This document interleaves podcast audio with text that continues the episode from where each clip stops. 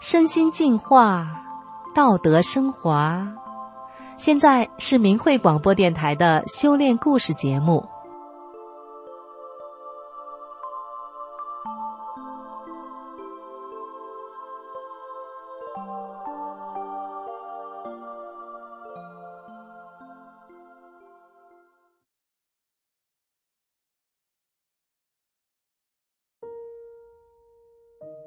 听众朋友您好，今天为您分享的故事是：二姐濒死复活引轰动，全村人抢看救命宝书。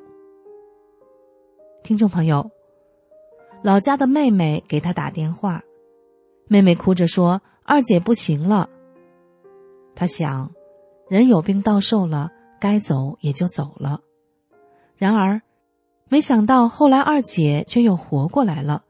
这事儿还轰动全村，事情究竟是怎么样的呢？我们一起来听听。我曾经患有心脏病、心绞痛、胃下垂、神经衰弱和便秘等等疾病。一九九九年初，我突发心绞痛，一个小时内昏死过去两次，住了一个星期的医院。出院后的一天，我在单元门口坐着。看见六单元一个邻居说要去书店买法轮功的书。法轮功，我之前就听说过，我知道法轮功挺神奇的，于是我赶紧跟着邻居也去了书店。他买了两本书，我也跟着买了两本法轮功的书。说来也真神奇，我回家看书之后没几天，我吃药就觉得不是味儿了。我索性就不吃药了。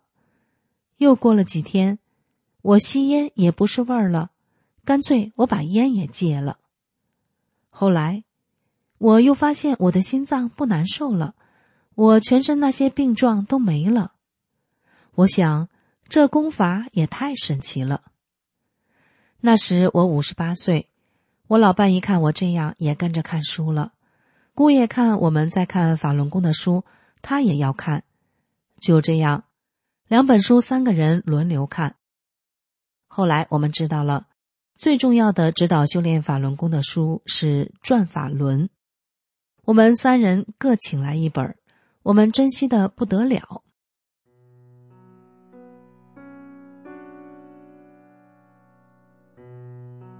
到了二零零二年一天夜里，在老家的妹妹给我打电话，她开口就哇哇哭。我问他为啥哭，他说：“二姐要死了，得胃癌了，医院都不让住了。”我心想，二姐大了我将近二十岁，都是八十岁的人了。我安慰妹妹说：“别哭了，有病到寿该走就走吧，不要再哭了。”第二天早上三点，我睡醒时就对老伴说：“现在秋收了，二姐家种了不少地瓜、花生。”孩子们肯定忙不过来，我要回老家看看。老伴儿不放心我自己去，他也跟着来了。到家一看，二姐在炕上躺着，大小便失禁。我叫她，她连哼都不哼，眼皮也不睁，只呼嗒呼嗒的倒气。我想，二姐果然要不行了。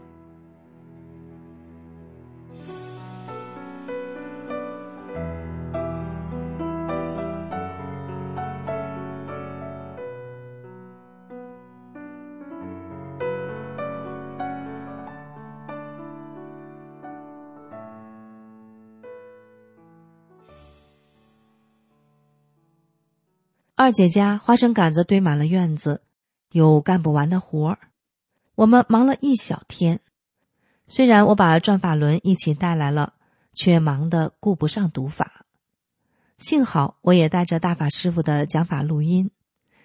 晚上睡觉前，我打开小播放器，开始听大法师傅讲法。我把耳机一个插在自己耳朵里，另一个插在二姐的耳朵里。那时我又累又乏，听着听着就不知不觉睡着了。睡醒之后，我随手把二姐耳朵里的耳机也拔了下来。谁把我耳机给碰掉了？我二姐竟突然说话了，哎呀，可把我吓了一大跳。先前的时候，二姐连一声都哼不出来呢。一个要死的人，听了一宿大法师傅讲法，竟然说话了。我赶紧说：“我以为你死了呢，咋又活了，又会说话了呢？”我挺高兴，又给二姐插上了耳机，让她继续听。过了一会儿，二姐说饿了，要吃饭。早上吃完饭，孩子们领着我和老伴儿上山去收花生。下午回到家，我看见二姐能坐起来听法了。晚上我正在做饭，一回头，又把我吓一跳。二姐居然自己下地往厕所那走呢。她还说：“三妹呀，我听了两讲法了。”第二天中午，我对二姐说。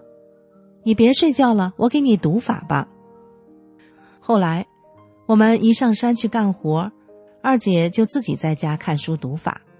实际上，二姐只上过三天夜校，她居然能读下法来，这也太神奇了。二姐读到“宇宙”这两个字时，她不认识，她问我这两个字怎么念的，我告诉了她，但不一会儿她就忘了。但神奇的是。有一天晚上，二姐做梦，梦见大法师傅告诉她“宇宙”这两个字怎么念。从这之后，她就记住了。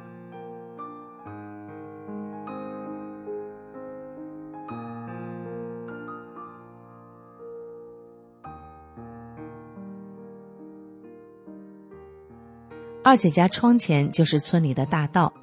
有一次吃过午饭，我在屋里给二姐读法。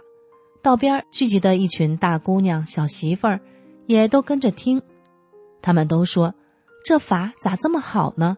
都是教人向善的。”有两个来村里给鸡打预防针的人到我家时，进屋看见柜上放的大法书，拿过来就看上了，看了很久才想起来给鸡打针的事儿。转法轮里分成九讲，我在老家只给二姐读了七讲。还没学完，我就回东北了。我把两本转法轮留给了二姐，她自己把后两讲的内容给学完了。有一天，我接到外甥媳妇儿打来的电话，她在那头高兴地告诉我：“三姨，我妈病好了，啥事儿都没有了，家里村里全轰动了，都替她高兴，都说这大法太神奇了。”而我留下的两本转法轮书。就成了村里的宝，在整个村里轮流的传着。外甥媳妇说：“三姨呀，全村的人都在传看大法书呢。因为这件事儿，我娘家的人几乎都开始学练法轮功了。丈夫家那边不止我老伴儿，姑爷也学。还要特别提一下我老伴儿的三哥，他得了老年痴呆，通过听大法都恢复正常了。”九十多岁的人了，还能上山干活呢。听众朋友，这故事虽说神奇的像是乡野传说，但是许多法轮功学员周边都出现过许多超常的事情。凡事出现的多了，我们需要探究的重点就不是它的真假，需要我们关注的是为什么会出现这样的情况，这背后的原因。才是我们应该思考的重点，您说是不是呢？